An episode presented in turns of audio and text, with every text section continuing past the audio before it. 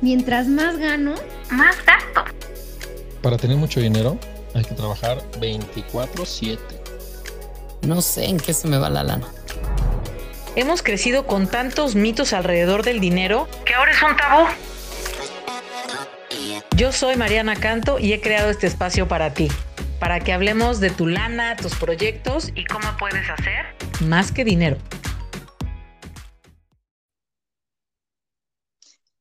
Hola, hola, bienvenidas y bienvenidos a un nuevo episodio del podcast Más que Dinero. Hoy vamos a platicar con una invitada de lujo sobre la educación y la lana, un tema súper importante en México y en el mundo y pues que nos atañe a todos como familia. Eh, nuestra invitada Pilar, es Pilar Bautista, ella es psicóloga, terapeuta cognitiva conductual con especialidad en psicoterapia contemplativa y meditación budista. Además, se dedica a dar talleres de desarrollo humano. Bienvenida, Pili, ¿cómo estás? Mariana, ¿cómo estás? Muchas gracias por invitarme. Oye, qué gusto, qué gusto escucharte y qué gusto tenerte por acá no solo este, en, tu aspecto profesional, sino personal, que eres madre de familia y una gran persona y me encanta tenerte por acá para que estemos hablando de estos temas tan importantes. Gracias por aceptar. Muchísimas gracias, de verdad que yo encantadísima que platiquemos de todo esto y este y pues sí, así justo a eso me dedico ando de mamá, eh, a punto de volver a ser mamá otra vez y a, días. Y, este, y, bueno, pues encantadísima. Oye, Pili, a ver, este, tengo como muchas preguntas este, que me encantaría, o temas que me encantaría desarrollar, pero, por ejemplo, tú desde tu perspectiva, ¿cuáles son los principales puntos que los, las madres, padres de familia deberían conocer y estar considerando en el momento en que tienen hijos? Pues em, es que el momento de tener hijos es muy chistoso, ¿no? Porque muchas veces te agarra en curva, no es algo como que tengas súper planeado y súper visto y que ya tengas pensado hasta tu plan de ahorro, ¿no? Pero al final creo que si te interesa tener una vida, que esto ha sido siempre algo importante para mí, ¿no? Una vida en donde yo pueda estar económicamente tranquila, pues creo que la planeación es un gran aliado, ¿no? Porque al final, em, eh, pues al final, sabes, o sea, los hijos van creciendo y yo no tengo idea de cómo va a ser el mundo, las cosas cambian muchísimo, ¿no? para nosotros era como súper eh, evidente, tienes que entrar a la universidad, ¿no? No había, no había de otra. Y, y quién sabe cómo cambia el mundo y qué se necesita y qué no se necesite. Sin embargo, eh, pues estar preparados para lo que sea que venga, tener un buen colchón, para poder vivir distintas etapas con calma, a mí se me hace fundamental, porque de eso depende que lo disfrutes y que puedas elegir bien. Oye, y por ejemplo, además, obviamente, de, bueno, a mí de lo que me cuentan muchos amigas y amigos de, tener bebés, independientemente de que lo hayan planeado o no, pues es, un, es una integración de un nuevo ser humano a, las vidas, y entonces, además de que a veces ni pueden dormir y, están así este, en el atareo de la adaptación, Em, ¿Tú de qué te diste cuenta? O sea, de qué, qué, fuiste reflexionando con respecto a la maternidad, no solo de la planeación y de la estabilidad que quisieras proporcionarle a tus hijas, sino de ti como familia, con tu pareja, etcétera. Es impresionante, la verdad es que ha sido obviamente el cambio más grande que ha habido en mi vida. Yo creo que no había absolutamente nada que me pudieran decir otras mamás para que a mí me hiciera dimensionar lo que significaba convertirte en mamá. O sea, y de verdad, o sea, y sin ganas de asustar ni de nada, pero es que es el cambio más radical que yo he vivido en todos los sentidos. O sea, porque de un día para otro, tu relación de pareja está absolutamente transformada. Eh, tu relación contigo misma, eh, eh, sobre todo al principio, ¿no? Cuando acaba de nacer la, la primera bebé, eh, pues no había espacios, pero para nada, ¿no? Para, que, para mi, relación conmigo misma, para las cosas que me gustaban, para este, hacer deporte, para meditar, para, o sea, eh, de un día 100% en la maternidad, pero aparte el cuerpo ya se transformó, no has dormido, este, y así como que dices, madre mía, ¿por dónde? Em, la relación de pareja se súper transforma, pero también eh, de verdad que es una belleza cuando realmente están presentes, porque necesita, se, súper necesita y es como otra forma de amar, ¿no? Pero pues ya no es la relación de antes, porque ya no, pues no son los mismos espacios. Entonces es un cambio que siento que muchas veces a mí como mamá me ha llevado a, límites que yo no había tocado. ¿No? qué interesante. Sí, o sea, de estar tratando de dormir a la bebé y de ponerme a llorar porque quería ordenar la casa porque ese día iba a haber una sesión de fotos y mi casa estaba toda volteada y la bebé decidió no dormirse en horas y yo terminé llorando porque no se dormía, ¿sabes? Cosas así que, que muchas mamás me lo habían contado. Pero en serio que hasta que lo vives dices, ya entendí de qué hablaba, ya sabes.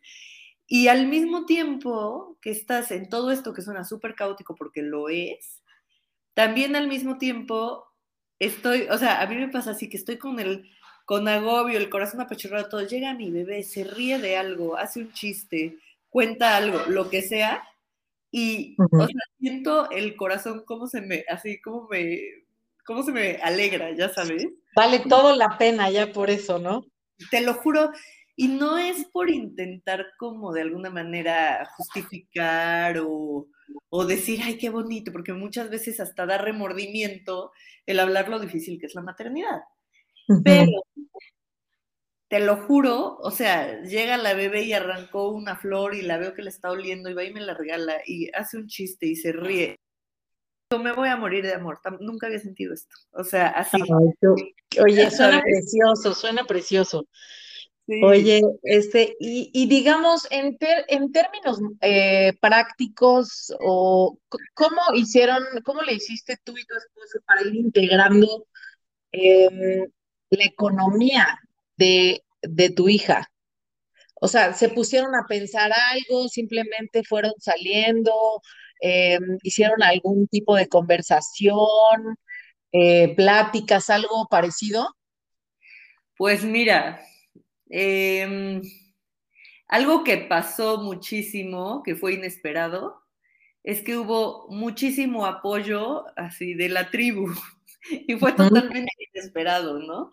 En el sentido de que este, yo cuando me enteré que estaba embarazada dije, ay, me voy a dar una vuelta a Liverpool a ver cuánto cuestan las carriolas. Casi me da un infarto y porque vi tinitas, carriolas, cunas, todo.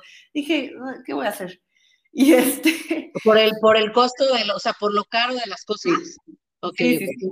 Y de ahí, pero sin hacer nada, amigas mías, familia mía, todo, oye, te regalo este, toda la ropa de mi hijo que ya lo dejó, te regalo la cuna, te revendo tal cosa. Entonces, de alguna manera muy rápido y muy fácil quedamos todos cubiertos y eso fue algo totalmente inesperado. Y este, entonces estuvo buenísimo. Y también por nuestra forma de ser, de verdad que hemos hecho cosas en donde hasta hoy, que la bebé es chiquita, tiene año y medio, no ha sido un gasto muy significativo, porque sí depende cómo, cómo lo vivas, ¿sabes? O sea, el tema de este, lactancia materna o fórmula, ¿sabes? Este, la diferencia. El, el pañales, nosotros usamos de tela, también la diferencia, hablando de la economía, pues es mucha. Eh, como muchas cosas así, ¿no? De la economía, perdón que te interrumpa, y del impacto ecológico, ¿no? Que tal vez está cañoncísimo con eso de los pañales. Y de ambas cosas, también de la lactancia o de la fórmula, también hay un impacto ecológico marcadísimo por el tema del, este, pues, leche de vaca y todo eso, ¿no? Entonces, de alguna manera, hasta ahorita vamos bastante bien, pero obviamente no hemos empezado con kinder, este, y con muchos otros gastos que luego empiezan. Lo que sí hubo que planear fue, obviamente, el tema de los seguros, ¿no? Tanto médicos y todo eso, y este, y el seguro de la beca para cuando la bebé crezca, ¿no? O sea, como sí, sí hubo un par de veces que nos sentamos, que hicimos cuentas, que vimos cuánto entraba, cuánto, cuánto estaba saliendo, qué, con qué necesitamos ajustar y, este, y adaptarnos para poder tener esta seguridad, eh, bueno, tanto el seguro médico como a largo plazo el tema de, la educación de la bebé, ¿no? O sea que fue como, pues necesitamos mensualmente estar ahorrando tanto para poder pagar el seguro. Ok, ok. ¿Cuál fue, ¿Cuál fue la preocupación o inquietud que los llevó a tomar esa decisión ya de, de contratar tu seguro educativo, de empezar a prever? Porque de repente al hablar de la educación decimos, no, pues es que justo, ¿no? apenas están muy chiquitos, ya que lleguen a sus 15 años y vea qué quieren, me preocupo. Y en realidad es que la idea de, digo, no, no solo de mi, de mi trabajo y de mis pasiones de vida, es como eliminar esta, esta actitud de ser reactivos, sino más, ver, más bien ser eh, previsores, ¿no? Entonces, mientras más tiempo tienes para ahorrar para un proyecto, pues más cómodo es, más tiempo tienes, es más fácil. Entonces, ¿en qué momento tú dijiste, tú dijiste sí va, o sea, la universidad está lejos, pero es algo importante, es algo que necesito y que bueno, evidentemente en este instrumento de seguro de educativo, tú puedes ir integrando las distintas etapas educativas de tu bebé. Pero, ¿qué fue lo que dijiste? Va, le entro. Mira, este, un par de cosas. La verdad creo que lo principal es que quiero vivir con calma. Yo. O sea, quiero, em, quiero poder decir, si se necesita para dinero, para pagar una universidad, para pagar lo que sea, poderlo hacer con calma. Entonces, eh, para mí es mucho más importante, em, obviamente haciendo cuentas de cuánto dinero entra, cuánto sale, todo, que nuestros gastos no estén por arriba de lo que nos está entrando de lana. Y prefiero hacer... Regla de oro, sí. O sea, y esto aparte suena muy lógico, pero no es una realidad en la mayoría, bueno, sí en la mayoría, pero en muchas familias, ¿no? Sí. Pero yo lo que, o sea, lo que busco principalmente, no, no está mi mente en quiero ser millonaria, que sí, tengo muchísimo dinero, qué bueno, ¿no? O sea, por supuesto que estoy abierta. Pero está mi mente en la calma, en la calma que te da el poder tener eh, seguridad económica, ¿no? O sea, quiero trabajar ciertas horas y poder tener tiempo libre y no estar agobiadísima y mis hijas arrumbadas quién sabe dónde y trabajando sin fin. Ese es como o sea, con tal de poder eh, darle cierto tipo de vida. Eso ha sido como una imagen que siempre he tenido muy clara que no quiero tener. Entonces, este, prefiero ahorita, por supuesto, no gastarme todo e ir, e haciendo este tipo de planes en donde voy invirtiendo para que a la larga em, pueda yo asegurar su educación. Y lo que te decía, ¿no? Yo no tengo idea de qué van a querer mis hijas, no tengo idea de si en un futuro la universidad sigue existiendo o tiene una modalidad completamente distinta, no lo sé. Pero en este eh, plan que tú me presentaste, pues justamente hay ciertas opciones, ¿no? En caso de que no entre a tal universidad, este dinero te lo damos y ya sabes, hay ciertas opciones en donde no, por supuesto que no es un dinero perdido, es un dinero que ahí tenemos que se puede utilizar para cualquier proyecto. Y para mí fue eso, la calma, y, este, y, no caer en este, me tengo que gastar todo lo que tengo para vivir mejor, porque no vives mejor, vives angustiado. Sí, totalmente, totalmente. Y, y, sabes qué, creo que también es, es un tema que ya se está rompiendo mucho, esta cosa de cuando venga el, la situación la resuelvo. Creo que cada vez somos más, más conscientes, ¿no? Como que más previsores, más, pero todavía falta mucho. Tú, desde tu perspectiva o desde tu experiencia como especialista, ¿por qué crees que siempre dejamos esto hasta el final? ¿Por qué nos da miedo la, la planeación o planificación de, de nuestros proyectos más importantes? O sea, digo, sé que es un tema igual bastante profundo y particular, ¿no? Y cada quien tendrá sus propias razones, pero digamos, en un inconsciente colectivo o en una cultura eh, de México, por ejemplo. ¿Tú cómo lo ves?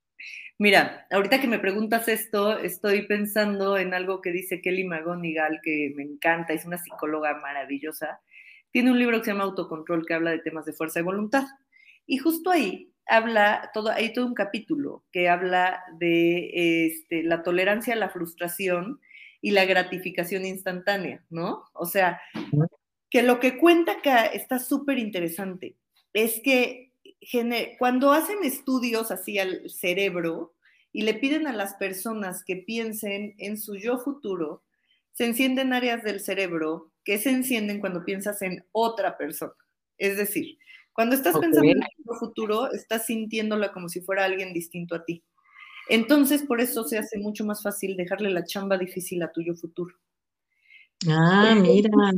Sí, o sea, porque, y, hay una serie de ejercicios que te ayudan a conectar con que tú eres ese yo futuro, como ejercicios bien simples como escríbele una carta, ponte a visualizar todos los efectos positivos en tu vida futura si haces tu reto de voluntad, el que quieras, que puede ser ahorrar dinero para un seguro o lo que sea, o ponte a pensar todos los efectos negativos si no lo haces. Así me explicó, el caso es tratar de acortar la distancia, porque lo que pasa es que nuestro cerebro ha evolucionado solamente para gratificación instantánea, o sea, como un poco más animales, ¿no? Preferimos comernos el pedazo de comida ahorita, aunque después me pierda una recompensa mayor.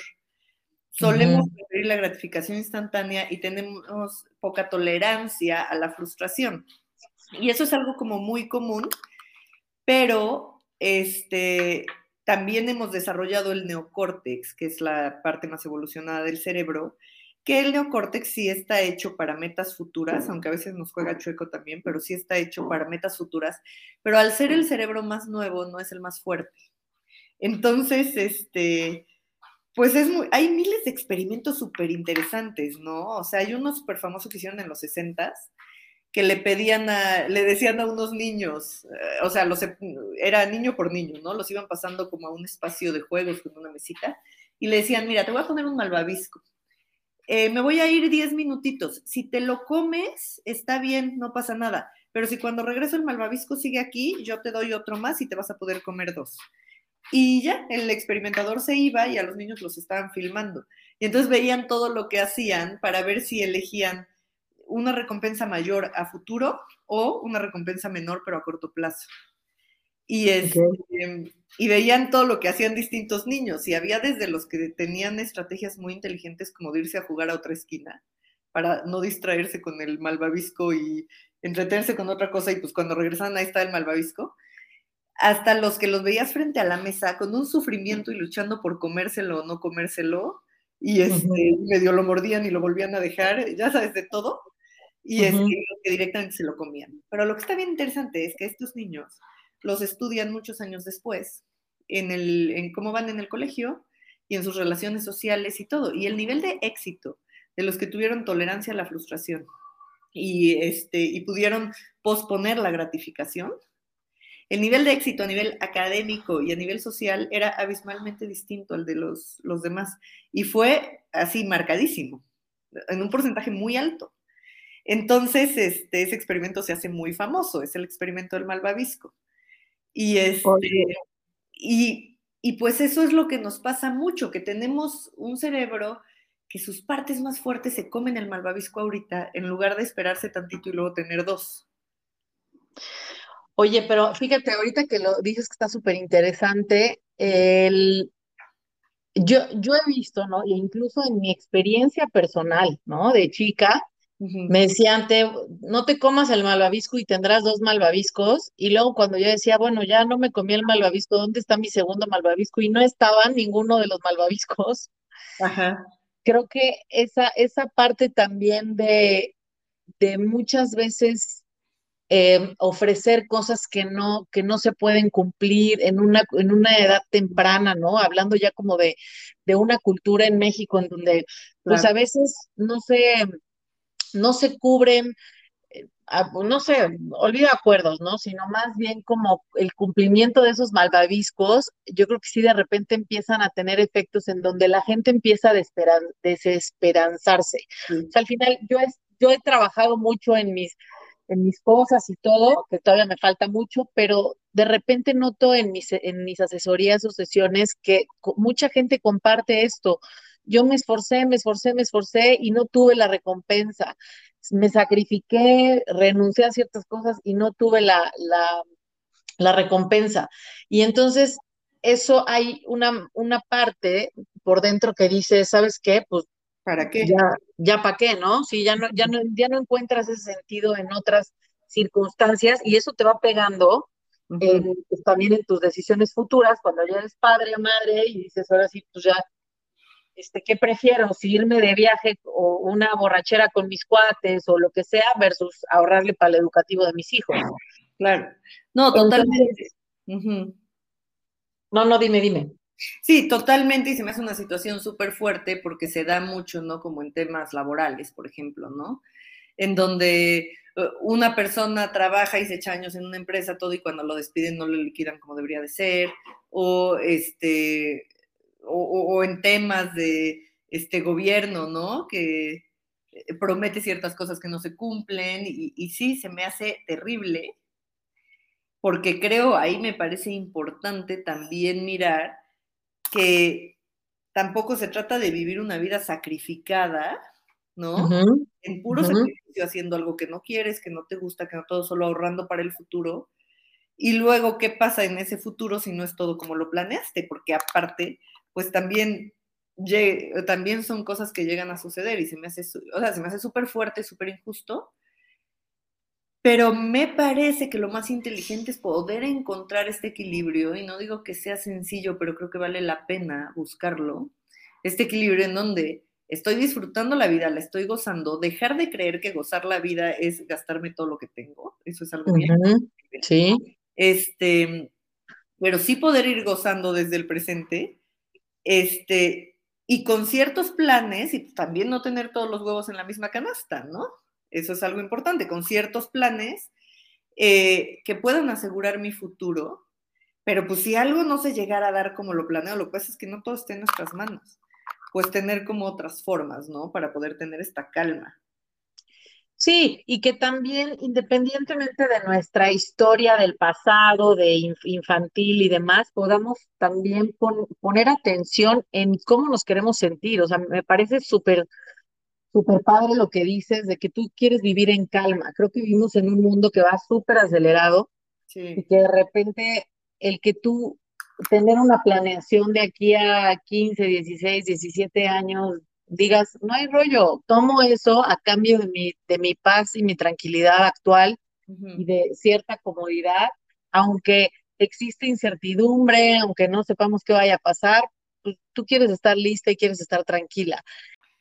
Sí. Oye, y a ver, cuéntame un poquito de cuáles fueron las principales barreras o creencias que te, a las que te enfrentaste en este proceso de, empezar un ahorro ya para este proyecto universitario de tu bebé.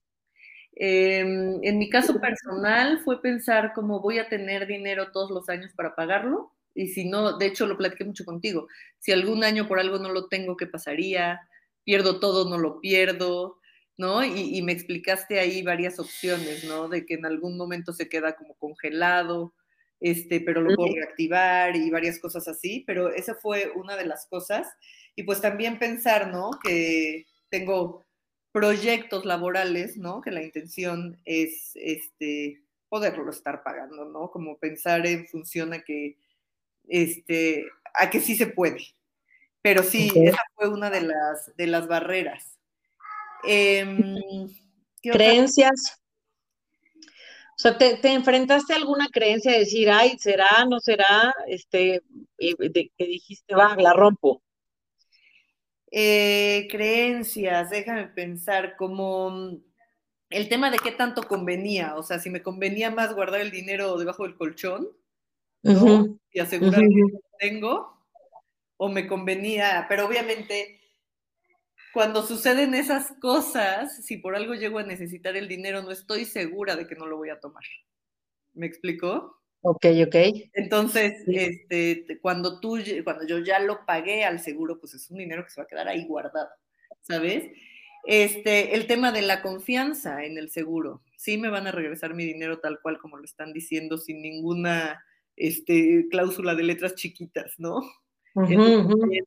Eh, pues justamente por esto que dices, ¿no? Cuando te prometen dos malvaviscos y llegas y no hay, también queriendo pues, dejar eso asegurado y lo mejor claro, pues lo más claro posible y así. Eh, y creo que otro punto también era ver el tema de que, este, qué tan redituable era, ¿no? O sea, porque como es en dólares, todo lo que me explicabas, que los dólares este, siempre ha ido para arriba, entonces eso es lo que termina siendo el extra, ¿no? El extra de lo que voy ahorrando. Sí, y fíjate, fíjate que cuando, o sea, a mí me preguntan en temas de qué seguros educativos, porque pues obviamente hay, hay padres donde tienen hijos de todo, de todas las edades, ¿no? En el caso tuyo como eh, y de muchas personas que empiezan desde chicos, cuando los bebés están chicos y, y los padres son jóvenes y tienen salud, pues obviamente tienen una serie de ventajas alrededor. Sí. Eh, esto no significa que si alguien quiere ahorrar para la educación a los 12, 13 años, quizás este instrumento ya no sea el más adecuado porque pues, no, ni le va a dar los números, ni le va a dar la, este, digamos, números interesantes o, o necesarios para cubrir este, este proyecto tan importante como la educación de sus hijos. Sin embargo, existen otras formas de lograrlo. Ajá. Eh, pero lo mejor, lo mejor, lo mejor siempre es empezar cuando están pequeños, porque ahí tienes todas las de ganar, todas, todas, todas. Ahora, me encanta también otra otra cosa que mencionas de, hay muchas em, posturas con respecto al seguro, que si paga, que si no paga, lo de justo lo de los malvaviscos, ¿no? Al final creo que, em, bueno, yo como asesora profesional de seguros, que he pagado diferentes tipos de seguros e indemnizaciones e incluso ahorros, yo te puedo decir que soy una persona, incluso usando algunos seguros que las aseguradoras sí pagan. Ahí cuando suceden estas cosas de, de, experiencias de que alguien no pagó, hay que ir desmenuzando por qué no pagaron. A lo mejor la persona que estaba ahorrando dejó de ahorrar mucho tiempo, a lo mejor no entendió el producto, a lo mejor hubo algo en el contrato que no se revisó, pero desde las aseguradoras pagan, pagan. Entonces, es importante entender lo que contratamos, es importante saber las implicaciones. Justo el ejemplo que decías, ¿qué pasa si un día no lo puedo pagar? Sí. Bueno, hay alternativas, ¿no? Hay alternativas en donde se queda en stand-by, en donde tú lo puedes rehabilitar.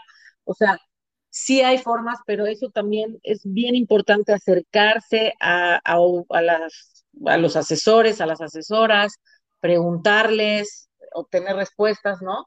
y preguntar todas las inquietudes con toda la confianza. Creo que es muy válido hacer esto para que tengamos también, no esa solo esa tranquilidad que estoy invirtiendo para la educación de mis hijos a futuro, sino de que lo estoy metiendo en un lugar seguro y en un lugar en donde me va a dar la, los resultados que yo estoy esperando y los malvaviscos que yo quiero que me dé. Sí, totalmente. Me parece lo más importante y esto, o sea, súper preguntar y entender bien el contrato y todo esto, porque, eh, claro, o sea, claro que hay situaciones en donde entran en conflicto el asegurado y la aseguradora, ¿no? De me tienes que pagar o no me tienes que pagar. Sobre todo, bueno, esto yo lo he visto más en seguros médicos, ¿no?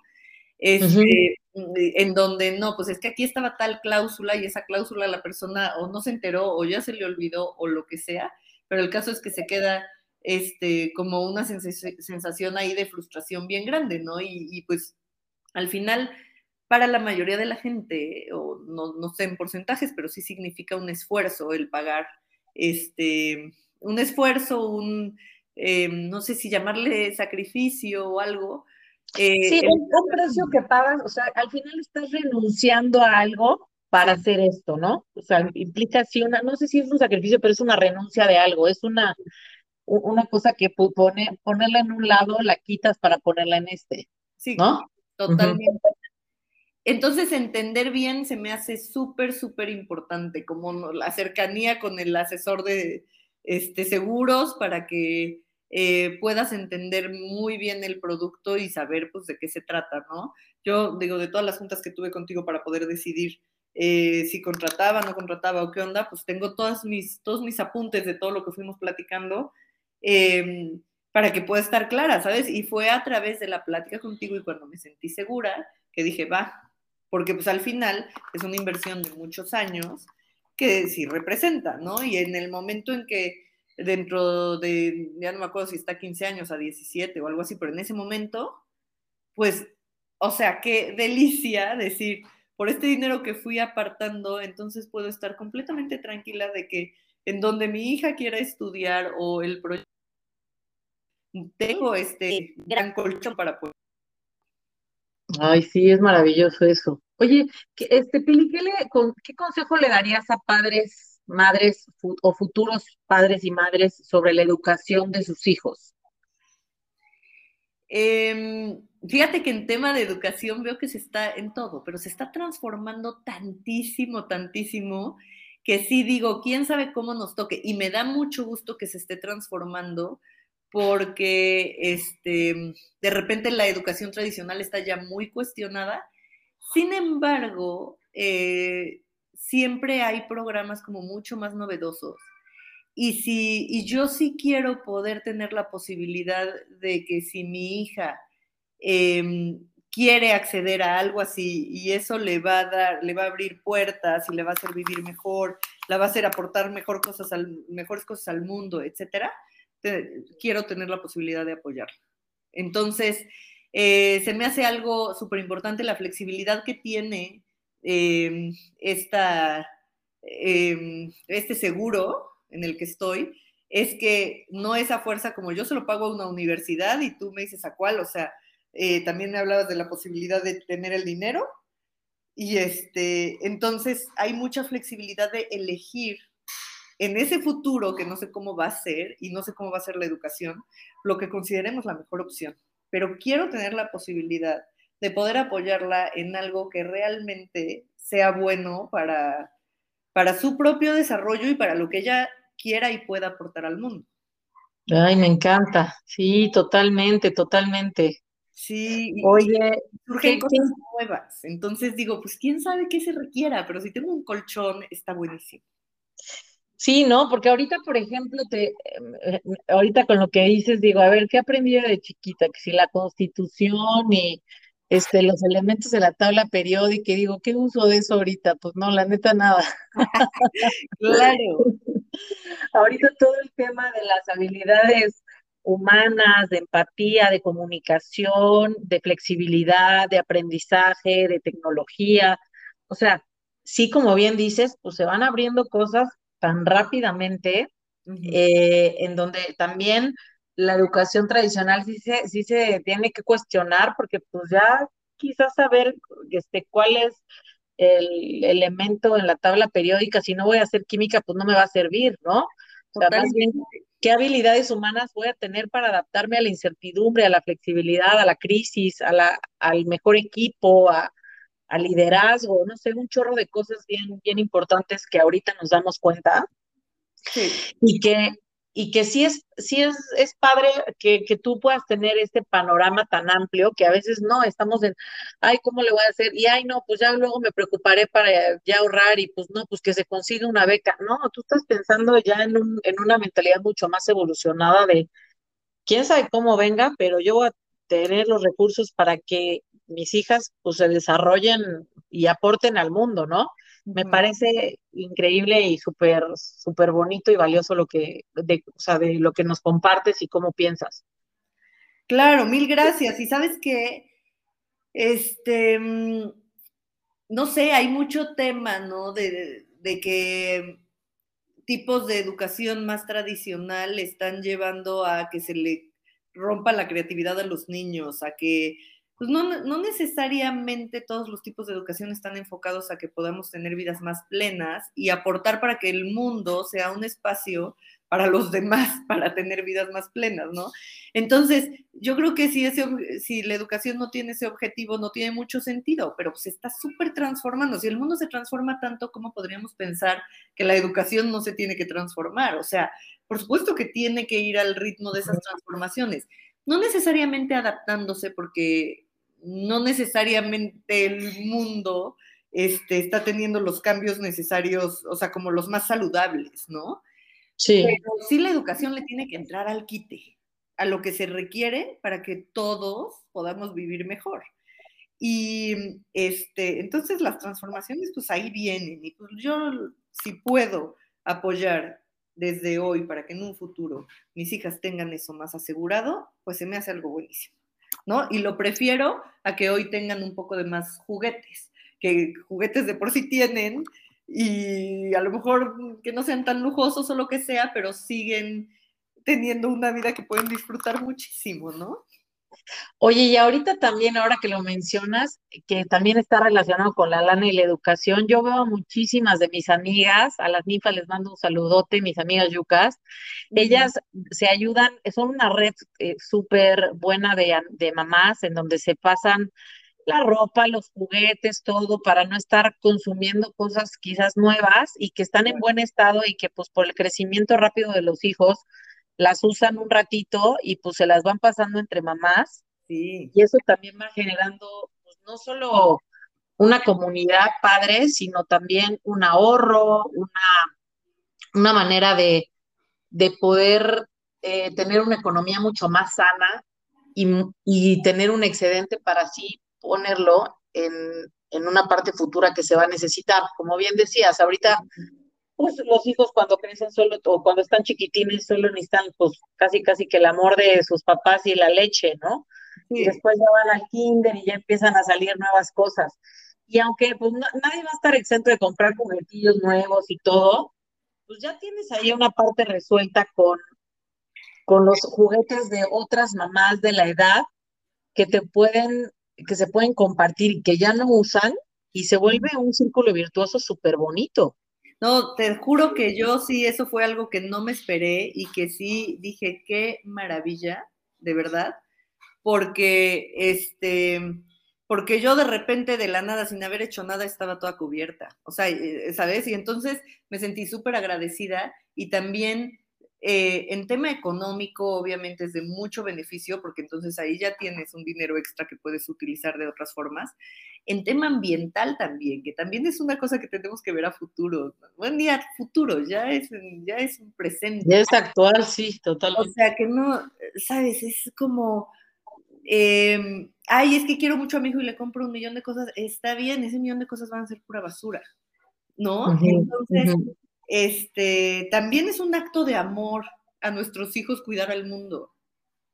Entonces, creo que en esos dos aspectos, ambiental y económico, sí vale la pena dejar de creer que si me compro un millón de cosas voy a ser más feliz, porque tenemos muchísimas más cosas de las que teníamos, eh, no sé, de las que tenía cualquier persona hace 50 años, hace 70 años, y los niveles de felicidad no han aumentado. Entonces.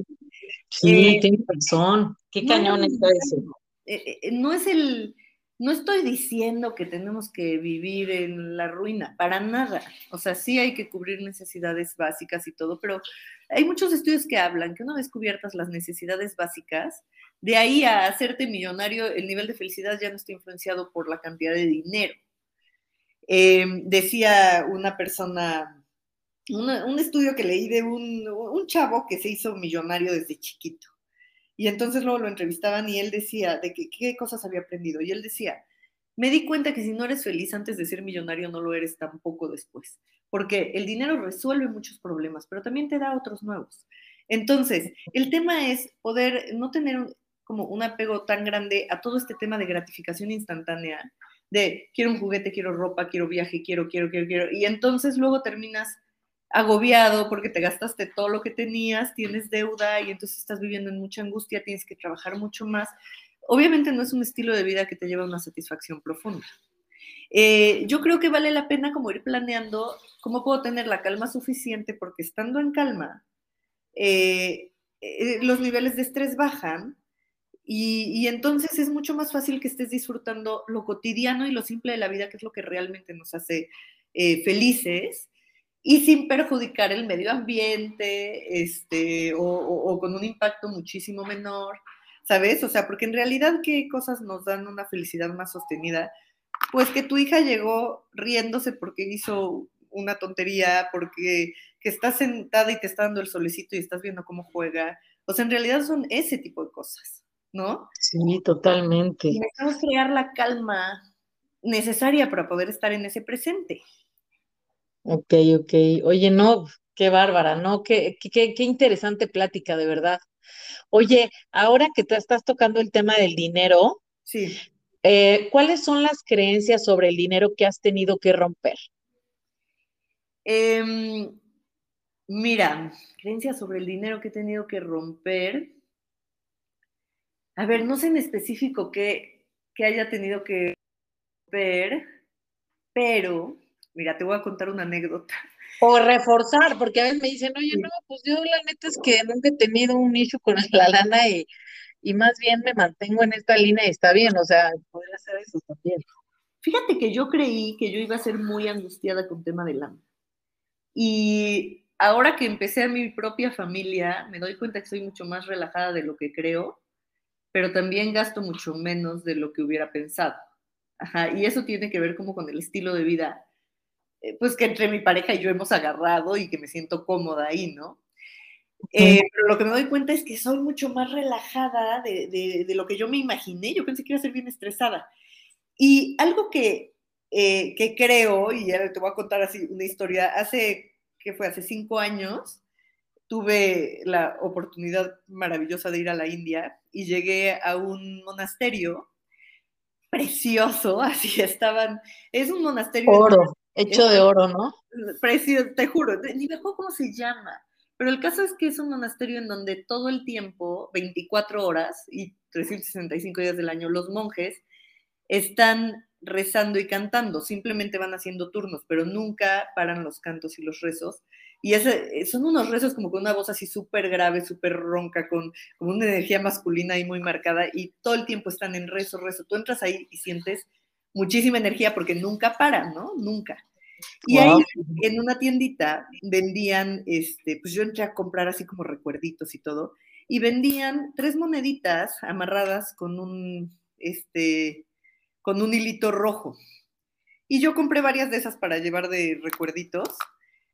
Y en mi propio viaje mental decidí, esto es algo mío, no es algo que realmente simbolice eso, pero decidí que esto iba a simbolizar la abundancia para mí, la abundancia en el sentido de que venga a mí todo el dinero, está hablando tal cual de abundancia en sentido de dinero, que no es el único tipo de abundancia, que venga a mí todo el dinero, pero que, que venga desde actos amorosos, o sea, que lo que yo trabajé para que venga dinero a mí, que sea algo que sea de beneficio para el mundo. Que la formen como la segunda monedita, porque eran tres, la segunda monedita, que la forma en como yo sostenga el dinero en mi vida, que también sea de una forma amorosa, que lo pueda vivir en paz, que tenga calma, este, ¿sabes? O sea, que, que esté tranquila con todo esto y en reconciliación. Y la tercera monedita es hacia dónde fluye el dinero, que también fluya hacia donde yo considere que son este, lugares amorosos, o sea, cosas que sean de beneficio, de mi manera de consumir, ¿sabes? Este consumo responsable, consumir empresas que sé que están siendo de beneficio. Este, y entonces dije, esto es lo que quiero que sea la abundancia para mí. Y a todas las personas que les regalé, porque compré muchas de esas, les, les daba esta explicación. Y siento que esto me ayuda a acomodarme muy bien porque me gusta abrirme a que llegue mucho dinero, pero, pero sí es de formas que realmente van a ser de beneficio, ¿sabes? Entonces, em, y, y, también me gusta utilizar mi dinero para gastarlo, para lo que sea, pero también en formas que sé que están siendo de beneficio para el mundo, ¿no? Y si bien es muy difícil ser 100% responsable, lo intento lo más que puedo, ¿no? Siendo que, sabiendo que tengo ciertas incongruencias, ciertos lugares en donde pues no soy realmente, pues a lo mejor estoy consumiendo cosas que no sé bien de dónde vengan y lo que sea, pero sí me interesa todo este tema de consumo responsable y amoroso. Entonces creo que de esa manera el, el dinero puede ser una energía que se mueva súper bonito. Entonces, Oye, tu historia está increíble. La próxima vez que vayas a la India, tráeme, acuérdate de mí, me traes las moneditas y me regalas a mí. Claro, ojalá sea pronto. No tengo ojalá sea pronto. mira, hasta voy a ver si tengo más, porque si tengo más, te regalo tus moneditas. Oye, no, de verdad está, está profundísima y preciosa esa. Me, me, me encanta cómo, cómo hablas no solo de temas tan profundos, sino también de sentido común, de, ay, no sé, es, es muy, muy impresionante esta historia. Me encanta, me encanta cómo lo, cómo, por qué no los compartes. Oye, y ya para, para terminar, este, pues obviamente agradecerte muchísimo que hayas estado por acá compartiéndonos no solo tu, tu, historia personal, sino también dándonos una perspectiva como especialista en temas que, pues, sí, sí hay que echarles un ojo, hay que echarles una revisada. Eh, normalmente les hago una pregunta a todos mis invitadas, invitados, eh, que es, para ti, ¿qué es más que dinero? Para mí, ¿qué es más que dinero? O sea, ¿qué, ¿te refieres como a qué cosa es? ¿Qué cosa, qué ser, qué energía, qué, qué, qué es para ti más que dinero? Pues creo que lo puedo relacionar con esto que te acabo de contar, como ya sea el dinero o ya sea cualquier otra forma de energía que se esté moviendo, para mí sí está enfocada al amor, o sea, que venga desde el amor y que se sostenga en amor y que fluya hacia el amor, creo que eso es, o sea, como que es más que dinero. Al final el dinero es eh, simbólico, ¿no? Para eh, poder hacer un intercambio, pero podemos hacer intercambios terribles o intercambios hermosos. Entonces, ¿Qué es más que dinero? Es como la, energía que está teniendo de fondo, si realmente está teniendo una intención amorosa, que eso puede ser tanto en el tema del dinero como en el tema de cómo te relacionas o en el tema de en qué trabajas o en el tema de lo que sea, ¿no? Como qué tipo de energía e intención está teniendo en el fondo. Y el dinero es una forma como muy clara de representarlo, porque tener, por ejemplo, mucho dinero puede ser catastrófico o puede ser maravilloso pero ¿qué, ¿qué intención tenías de fondo y qué tanta claridad había en esa intención? ¿No? Entonces no es el dinero en sí, sino tu, la energía y la intención de dónde viene. Totalmente. Ok, ok.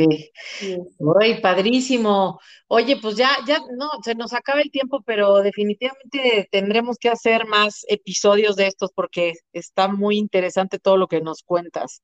Súper encantada. Para, para, todas las personas que nos escuchan, ¿dónde te pueden encontrar? ¿Más sesiones presenciales? ¿Solo son talleres? Cuéntanos un poquito de dónde, si alguien resonó contigo y te quisiera buscar para trabajarse, para ver, este, pues no sé, trabajarse básicamente, ¿en dónde te encuentran?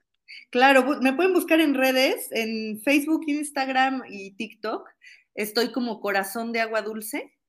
Y mm, pues lo que, lo que hago, lo que más me he dedicado últimamente es hacer talleres de desarrollo humano. Trabajo muchos temas de psicología de la alimentación, ¿no? Para cuando ya traemos este rollo de pleito con la comida, con el cuerpo y todo, de cómo regresar a una reconciliación y equilibrios sanos.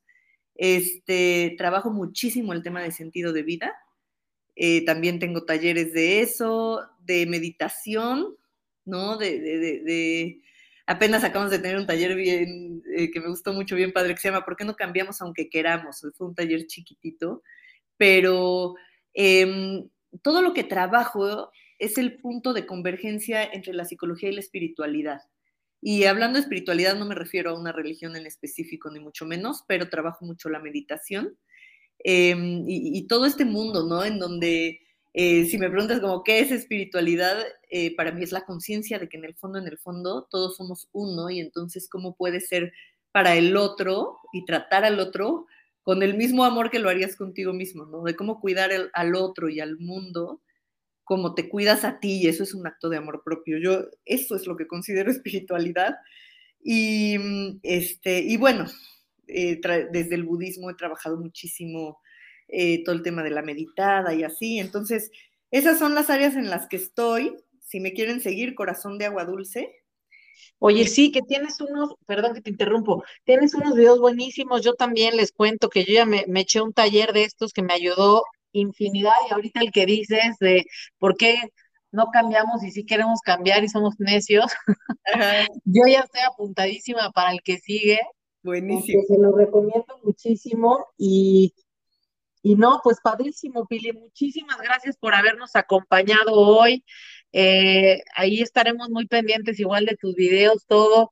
Y de verdad, gracias, gracias, gracias por este espacio tan bonito y, y pues que te vaya súper bien, que todo siga marchando bien, que todo salga bien con el nacimiento de tu segunda bebé. Muchas gracias. Y, este, bueno, pues ahí estaremos. Te mando un abrazo enorme. Gracias a todos los que nos estuvieron escuchando hoy. Y no sé si quieras decir algo más.